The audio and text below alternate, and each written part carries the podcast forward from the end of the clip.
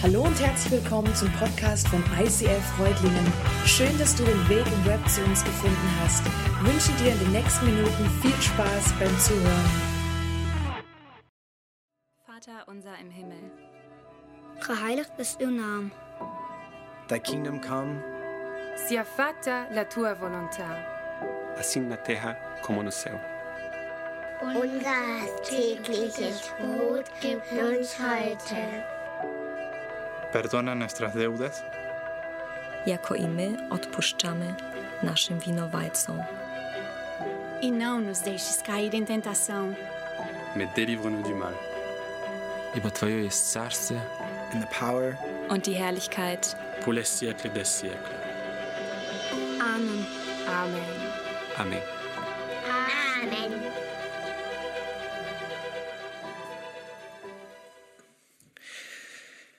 Ja, es soll also ums Vaterunser gehen. Vielleicht geht es dir gerade so wie mir letzte Woche. Ähm, ich bin ein bisschen zu spät gekommen, kam fünf Minuten zu spät ungefähr, habe die Anfangsmodi verpasst und ähm, dann habe ich so beim Serientrailer mitgekriegt, ah, es geht heute ums Vaterunser. Ähm, normal weiß ich auch, wenn ich in der nächsten Woche predige, über was ich predigen soll. Gerade ist ein bisschen voll bei mir. Ich arbeite als Jugendmissionar bei der Deutschen Indianer Pioniermission. Da wird es auf dem Sommer immer voll. Aber wem erzähle ich das? Bei allen ist immer voll. Deswegen geht es dir vielleicht genauso. Und ich habe dann kurz im Handy geguckt, während dem Gottesdienst, ich weiß, sollte man nicht machen, habe ich trotzdem gemacht, über was predige ich eigentlich nächste Woche. Und dann habe ich festgestellt, dein Reich komme. Und ich musste ein bisschen schmunzeln, weil ich glaube, Gott hat mich in den letzten paar Wochen gerade bei dem Thema in meinem Leben nochmal so angestoßen. Und das, obwohl es voll ist, das, obwohl es viel ist und vielleicht sitzt du heute Morgen hier und du hast viel in der Schule, du hast viel in der Arbeit, im Studium, wo auch immer und es ist gerade stressig. Und wisst ihr, gerade in solchen Zeiten merke ich, ich brauche es umso dringender, diese Zeit im Eins zu Eins mit Gott. Diese Zeit auch am Sonntag zu kommen und zur Ruhe zu kommen vor Gott, hier mit vielen Leuten, die das auch glauben und Gott anzubeten. Und man müsste ja meinen, im Jugendmissionar fällt es leicht und es klappt immer alles. Ganz ehrlich, ist für mich auch Kampf. Ich muss auch morgens aufstehen und sagen, okay Gott, ich danke dir erstmal für den Tag, ich komme jetzt rein und ich schlage jetzt meine Bibel auf und manchmal sehe ich mich so auf dem Klo, wie ich YouTube schon öffnen will und ich so, nein, sonst ist vorbei. Sonst ist vorbei. Äh, Und ich nehme mir diese Zeit und will vor Gott kommen. Und da sind wir beim Thema Gebet. Vater unser.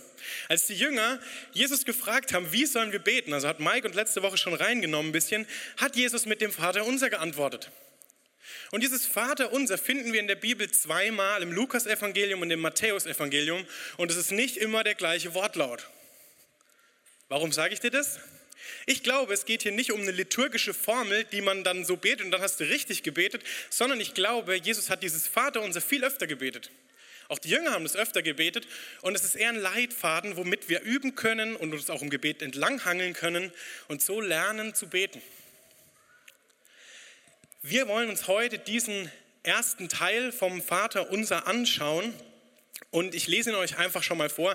Ich habe ihn aus einem Wortlaut einfach mitgebracht. Das ist, glaube ich, die Luther-Übersetzung. Ähm, und ich lese es euch einfach mal vor. Da steht, Vater unser im Himmel, geheiligt werde dein Name, dein Reich komme, dein Wille geschehe, wie im Himmel, so auf Erden. Ihr seht schon, ich habe es euch ein bisschen eingerückt, dass man so ein bisschen eine Struktur hat und wir werden heute da so ein bisschen durchschauen, immer diese einzelnen Passagen, jede Zeile einzeln durchschauen. Ich werde euch ein bisschen mit reinnehmen, weil wenn das ein Leitfaden sein soll, dann ist ja wichtig zu wissen, was dahinter steckt. Und ich will das versuchen heute ein bisschen zu erklären und dann werde ich einen Moment haben, wo ich immer, wenn ich fertig bin, hier nach hinten geht zum Stuhl. Danke, Rabbit, dass du den mitgebracht hast.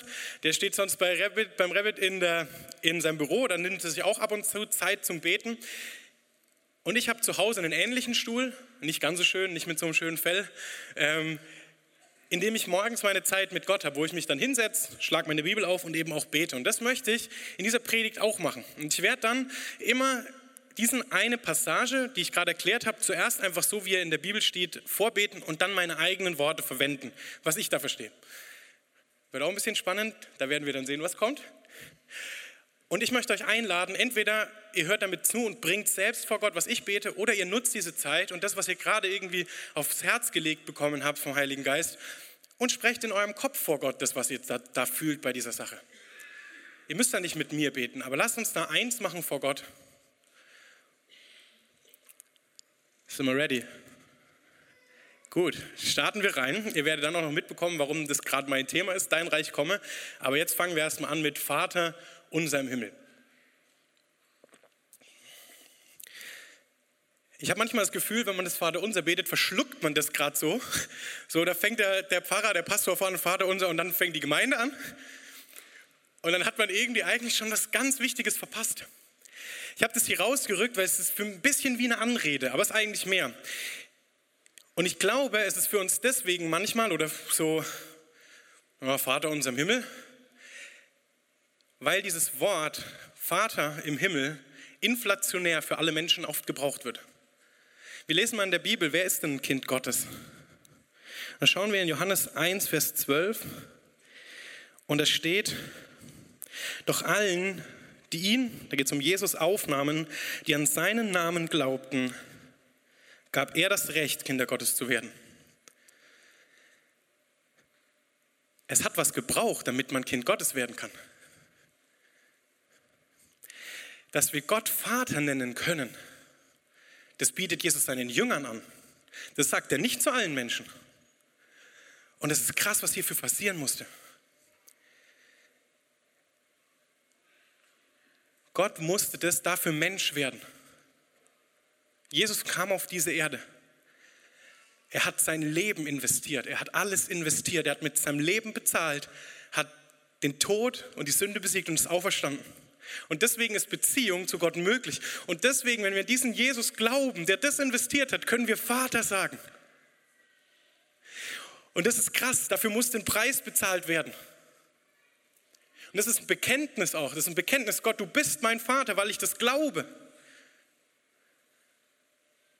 dann wird man zum Kind Gottes. Es ist nicht jeder einfach ein Kind Gottes. Kind Gottes wird man, indem man Jesus nachfolgt. Und das ist genial, was Jesus dafür getan hat und wie genial ist es, Gott Vater zu nennen. Weil es steht hier ja nicht nur Vater und es ist irgendein Vater, nein, Vater im Himmel. Der, der im Himmel ist, der, der allmächtig ist, der, der alles geschaffen hat, der, der über allem steht, der, der so viel größer ist als ich, der mich, den ich nicht verstehen kann im Letzten, der nähert sich mir, investiert alles für mich und sagt zu mir, hey, du darfst mich Vater nennen. Das ist mein Vater im Himmel.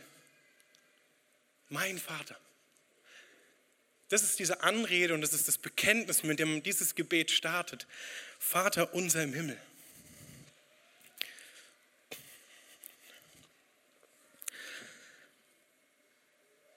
Vater unser im Himmel. Gott, ich danke dir, dass du es möglich gemacht hast, dass ich dein Kind sein darf.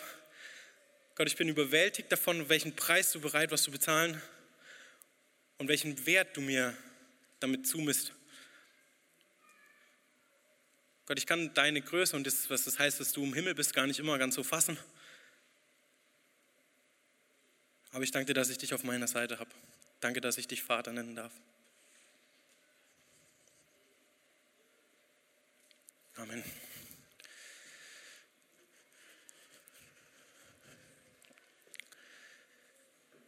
Geheiligt werde dein Name. Heilig ist jetzt so ein Wort, das man nicht immer so ganz gleich versteht. Heilig ist eigentlich im Gegensatz zu dem griechischen Wort für gewöhnlich, wurde heilig verwendet. Also nicht gewöhnlich, sondern übernatürlich, mehr, größer. Und es ist immer in der Bibel auf Gott bezogen. Es ist immer dieses Gott ist heilig. Gott ist vollkommen rein. Er steht über allem. In seiner Heiligkeit steht Liebe und Gericht. In seiner Heiligkeit ist Zorn und Liebe. In, in dieser Heiligkeit ist es einfach so viel größer. Und jetzt ist doch die Frage, wenn Gott heilig ist und nur er heilig machen kann, wieso dann geheiligt werde dein Name? Er ist ja heilig. Aber ich glaube nicht, jeder Mensch sieht es so. Also nee, ich glaube es nicht, ich weiß es. Nicht jeder Mensch sieht es so. Und ich glaube, hier, das, das, diese, diese Zeile ist dieses Gebet, Gott, schenkt, dass Menschen deine Heiligkeit erkennen. Und lass sie mich immer mehr erkennen. Lass mich immer mehr erkennen, was es heißt, dass du heilig bist. und dass du trotzdem mein Vater bist. Also diese geheiligt werde dein Name. So viel mehr. Freude, Liebe und Ehrfurcht gleichzeitig.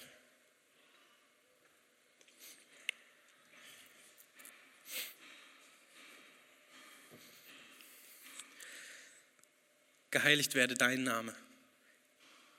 Gott, ich kann mir gar nicht vorstellen, was das heißt, wirklich heilig zu sein, weil ich als Mensch eigentlich von meiner Natur aus nicht heilig bin, sondern weil du es bist. Und ähm,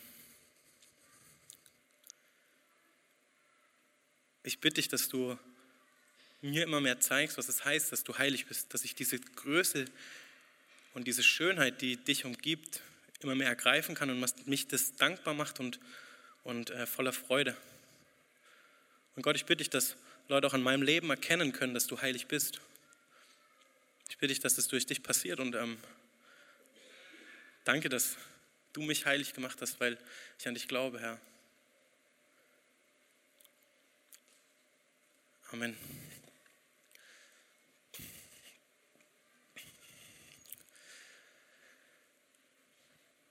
Dein Reich komme. Ich habe vorhin gesagt, das ist so ein bisschen das, wo Gott gerade bei mir in meinem Leben ein bisschen neu arbeitet gerade. Zuerst mal die Frage, okay, dein Reich komme, müssen wir uns bewusst machen. Das ist das zentrale Thema von Jesus in sämtlichen Predigten immer wieder. Das Reich Gottes ist nahe herbeigekommen, das Reich Gottes wird anbrechen, Gottes Reich kommt, Gottes Reich kommt, Gottes Reich. Da geht es die ganze Zeit drum, immer wieder. Und das Coole ist, Jesus erklärt auch, dass es durch ihn anbricht. Also durch ihn hat dieses Reich Gottes angefangen. Warum dann dieses Gebet, dein Reich komme? Recht einfach erklärt, in der Bibel wird immer deutlich, dass dieses Reich schon jetzt da ist, aber noch nicht vollendet ist. Das ist das, was Paulus auch immer wieder schreibt. Hey, eigentlich sollte es schon so sein, eigentlich seid ihr schon gerecht und eigentlich seid ihr schon vollkommen gerettet aber trotzdem tut ihr noch Dinge, die nicht so gut sind. Also das findet man immer in der Bibel immer wieder, schon jetzt und noch nicht. Und so ist dieses Reich Gottes schon angebrochen durch Jesus. Jesus hat es mit seinem Tod und seiner Auferstehung anbrechen lassen. Aber auch hier ist wieder der Punkt, nicht jeder Mensch ist in diesem Reich Gottes, weil nicht jeder Mensch das glaubt. Und auch da können wir beten, Gott mach, dass Menschen in dein Reich kommen, dass Menschen dich anerkennen und dass dein Reich wächst. Und jetzt kommt der zweite Punkt. Das Reich Gottes in uns, das wie wir leben, wie Reich Gottes Kultur in unserem Leben ist, dass das Reich Gottes in uns größer wird und um uns.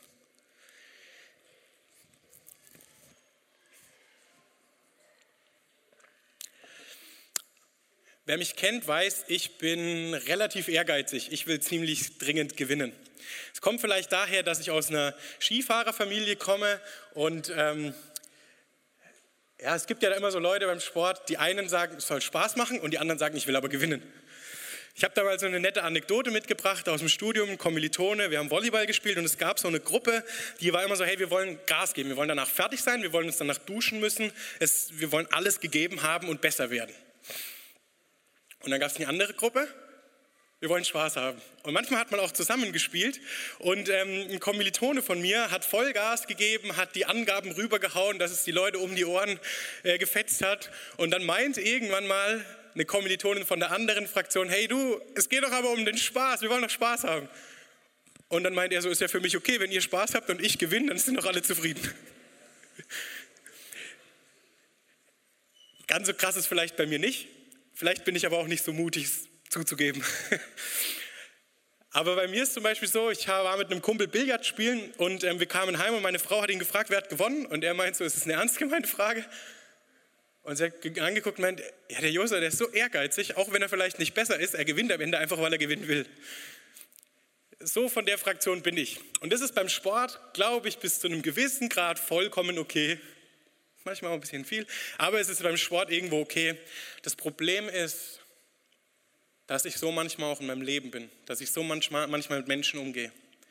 Und es passiert mir immer wieder, ich weiß, Gott hat da schon viel an mir gearbeitet, aber es gibt immer wieder die Momente, wo ich irgendwie das Gefühl habe, Menschen greifen mich gerade zum Beispiel verbal an oder mir wird gerade Unrecht getan.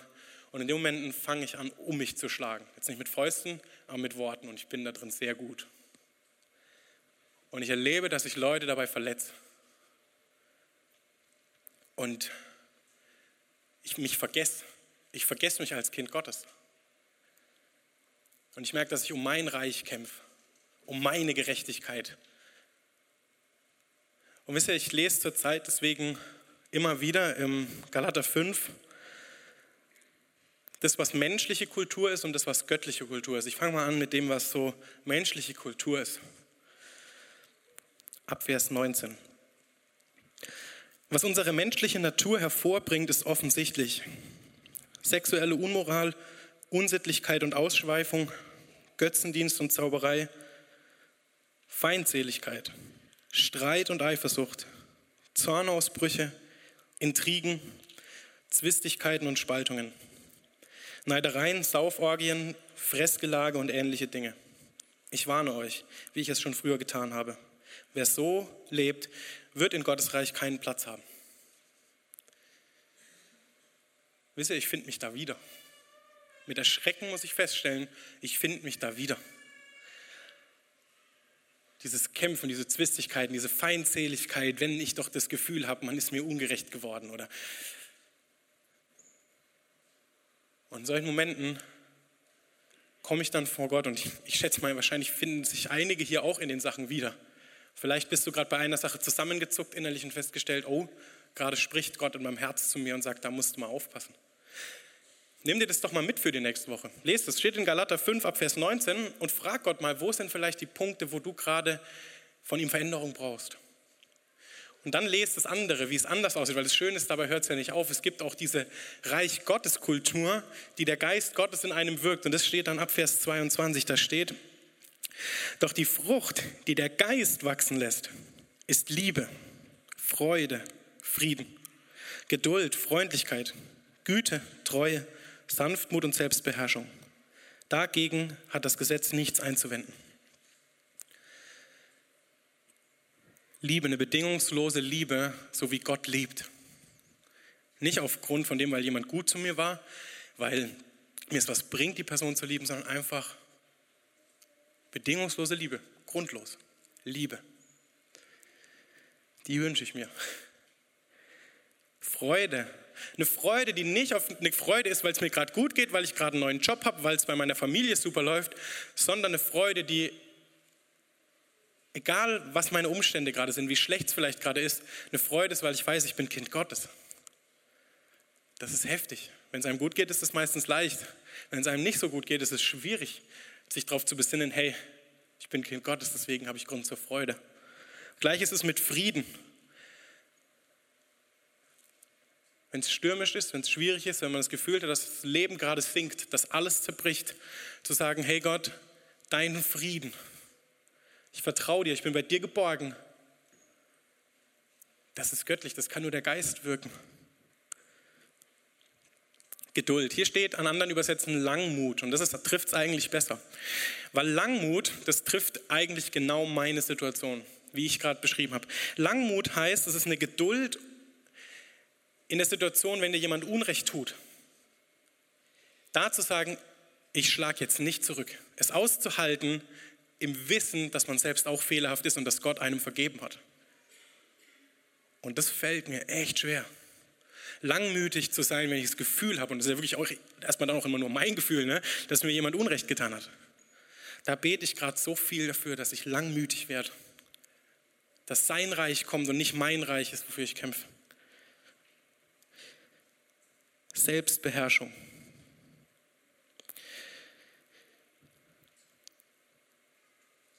Freundlichkeit, Güte, Treue, weil Gott freundlich, gütig und treu zu mir ist. Sanftmut, das ist in Kombination mit Langmut, der Mut, sanft zu sein und nicht auf Rache zu sinnen, wenn ich angegriffen werde. Wie Jesus am Kreuz wie Jesus, der sich nicht verteidigt. Wie Jesus, der noch das Ohr von dem Soldaten wieder heilt, den gerade abführen will. Sanftmut, Selbstbeherrschung. Bei den Punkten, die mich reizen, wo diese menschliche Natur mich reizt, mich zurückzieht, wo vielleicht Süchte sind, wo vielleicht Dinge sind, wo ich eigentlich ganz genau weiß, hey, das ist nicht Reich Gottes Kultur. Dadurch den Geist Gottes die Kraft zu haben, mich zu beherrschen, vor Gott zu kommen. Und das ist schwierig. Aber darum ringe ich. Und ich ringe darum auch immer wieder mit meinem Trauspruch. Den hat meine Frau ausgesucht und das war tatsächlich der erste Vers, den ich in meinem Leben auswendig gelernt habe, noch vor meinem Taufspruch. Der steht kurz nach dem Vater unseren Matthäus in der Bergpredigt. Der steht in Matthäus 6, Vers 33. Und da steht, trachtet, aber zuerst, Entschuldigung, die altertümliche Übersetzung, so war er halt bei uns auf dem Klo gehangen, trachtet, aber zuerst nach dem Reich Gottes und nach seiner Gerechtigkeit. Dann wird euch das alles dazugetan werden. Gottes Reich und seine Gerechtigkeit, nicht mein Reich und meine Gerechtigkeit, sein Reich. Dein Reich komme her. Und das wünsche ich mir. Das wünsche ich mir für mich, das wünsche ich mir für diese Welt, dass diese Reich Gottes Kultur, die der Geist wirkt, größer wird.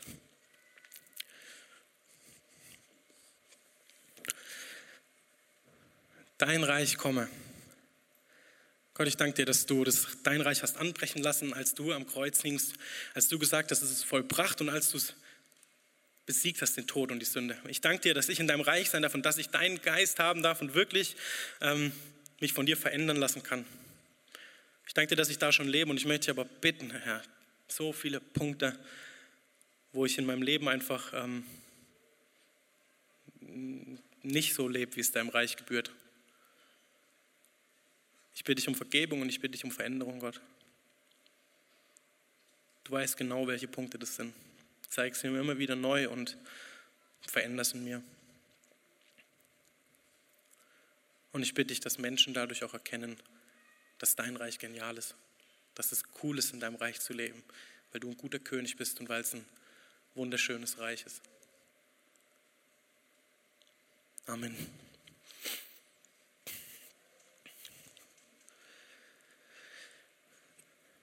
Dein Wille geschehe.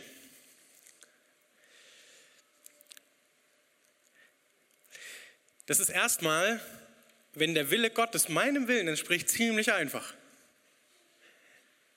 In dem Moment, wo ich das Gefühl habe, oh Gott, du machst hier gerade einen Fehler, wird es schwierig.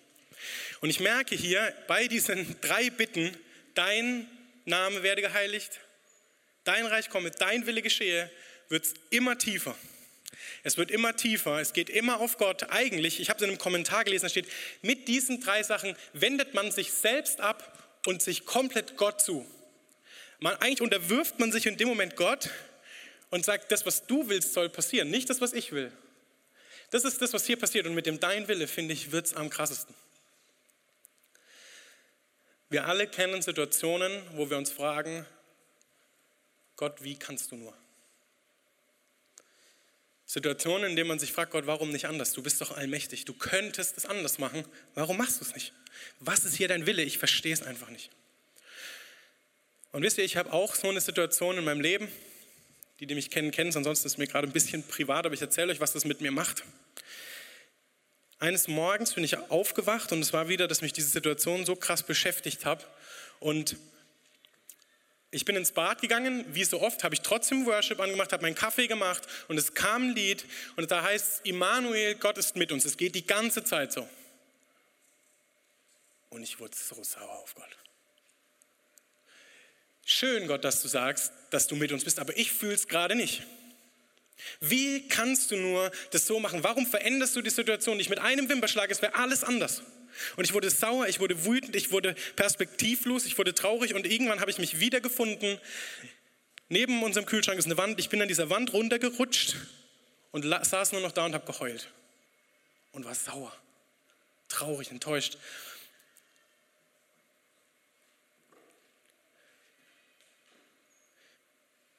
Vielleicht kennst du die Situation, wenn du am Boden bist, wenn der Kinderwunsch nicht erfüllt wird wenn der Partner oder die Partnerin, die du immer schon wolltest, sich entweder von dir abwendet oder, abwendet oder du sie gar nicht findest. Wenn du Depressionen hast und sie nicht aufhören.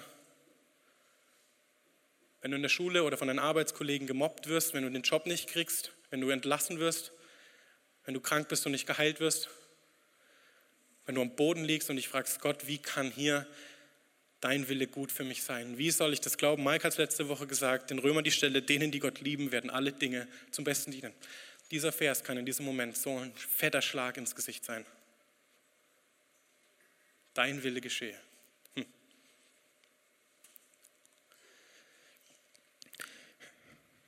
Ich saß da am Boden und ich habe geheult und das Lied ging weiter. Und ich habe Gott angeschrien innerlich. Ich war wütend und irgendwie hat Gott was in mir verändert. Es kam der Moment, ich habe geheult und ich habe geheult und ich habe gesagt, irgendwann so dieses Immanuel, Gott ist mit uns, das hat für mich sich so lange angefühlt, dieses Lied, konnte ich es glauben. Es kam der Moment, wo ich sagen konnte, okay Gott, ich vertraue dir, obwohl ich dich hier gerade gar nicht verstehe. Ich will dir glauben, dein Wille geschehe. Ich will dir vertrauen. Ich ordne mich hier dir unter und ich verstehe es nicht und ich bin auch manchmal noch wütend, aber ich will glauben, dass denen, die Gott lieben, alle Dinge zum Besten dienen. Und wisst ihr, ich wünsche mir das, dass das mein Leben lang ich immer wieder an den Punkt komme. Ich weiß, ich werde immer wieder daran zweifeln und ich werde immer wieder mich fragen, Gott, wie kann das dein Wille sein? Wieso veränderst du die Situation nicht einfach? Und ich hoffe wirklich, ich hoffe inständig, dass Gott immer wieder mir dieses Vertrauen gibt und mir den Blick auf den gibt, der am Kreuz hängt.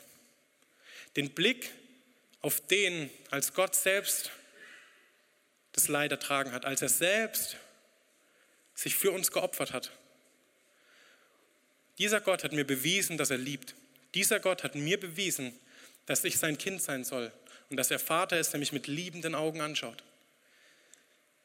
Und ich hoffe, ich hoffe inständig, dass ich immer wieder in solchen Situationen in meinem Leben dann doch beten kann, dein Wille geschehe.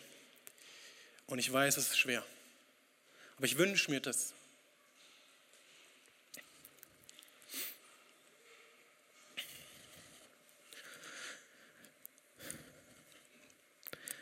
Dein Wille geschehe. Gott, ganz ehrlich, oft gibt es so Momente, wo ich einfach in meinem Leben mich frage, ob du nicht gerade einen Fehler machst und Du kennst gerade auch diese eine Situation und ich würde mir wünschen, dass du es veränderst, Gott. Ich würde mir wünschen, dass, dass du einfach die Lösung bringst. Aber Gott, ich will dir auch vertrauen. Ich will dir vertrauen, dass dein Wille wirklich besser ist als meiner, dass ich Mensch bin und dass du Gott bist. Und wenn ich dich verstehen würde, dann wärst du nicht mehr Gott. Gott, ich bitte dich, dass ich immer wieder dieses beten kann, dein Wille geschehe, auch wenn es schwer ist. Und vertrauen, dass es das Beste ist, Herr. Amen.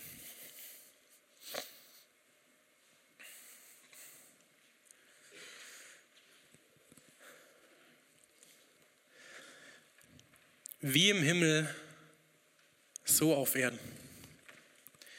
Ich finde es so cool, diese Passage, weil da steht ja wie im Himmel, so auf Erden. Das heißt ja, es ist schon da. Im Himmel ist es schon, das, worum wir bitten, das, wo dieses geheiligt werde der Name, dein Reich, dein Wille, das ist schon vollendet eigentlich. Wie kann das sein? Ich stelle mir das immer so vor als ein Bild.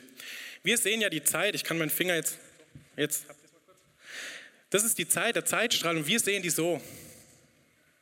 Und wenn Gott drauf guckt, dann sieht er die so. Da passiert alles gleichzeitig, so stelle ich es mir vor. Weil dieser Gott außerhalb der Zeit ist, weil dieser Gott keinen Anfang und kein Ende hat und da ist alles schon vollendet. Und deswegen kann ich bitten, wie im Himmel,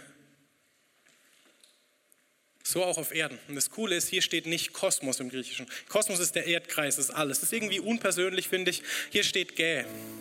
Und das ist eher so diese Bezeichnung für den Wirkungskreis der Menschheit für meinen Wirkungskreis, da wo ich irgendwie Einfluss habe, da wo ich gestalten kann.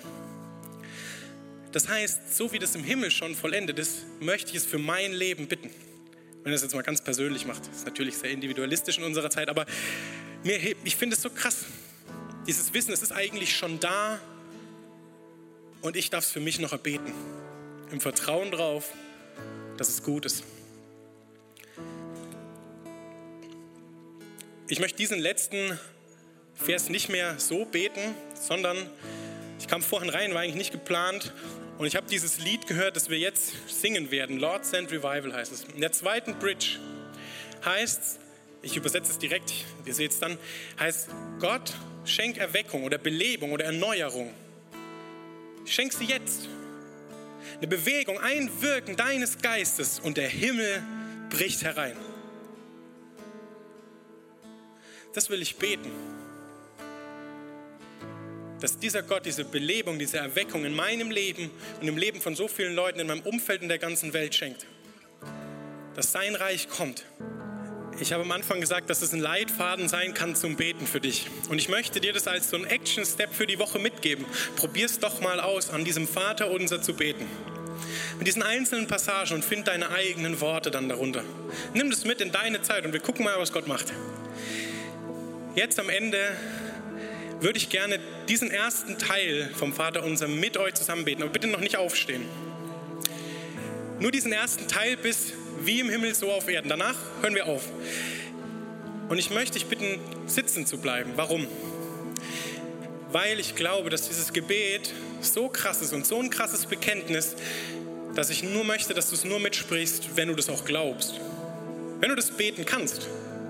Oder wenn du hier sitzt und sagst, ich wünsche mir, dass ich das beten kann und ich wünsche mir das, was im Himmel da schon vollendet ist, jetzt in mein Leben kommt. Wie der eine Typ, der sagt, Herr, ich glaube, hilf meinem Unglauben. Dann betest mit. Wenn nicht, dann nimm es mit nach Hause, denk nochmal drüber nach. Aber nutz dieses Gebet als ein Bekenntnis und als ein, hey Gott, ich ordne mich dir unter. Dir gehört mein Leben.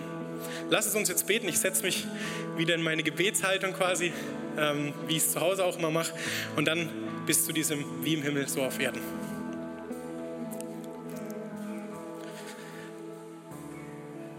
Vater unser im Himmel, geheiligt werde dein Name, dein Reich komme, dein Wille geschehe, wie im Himmel, so auf Erden. Amen.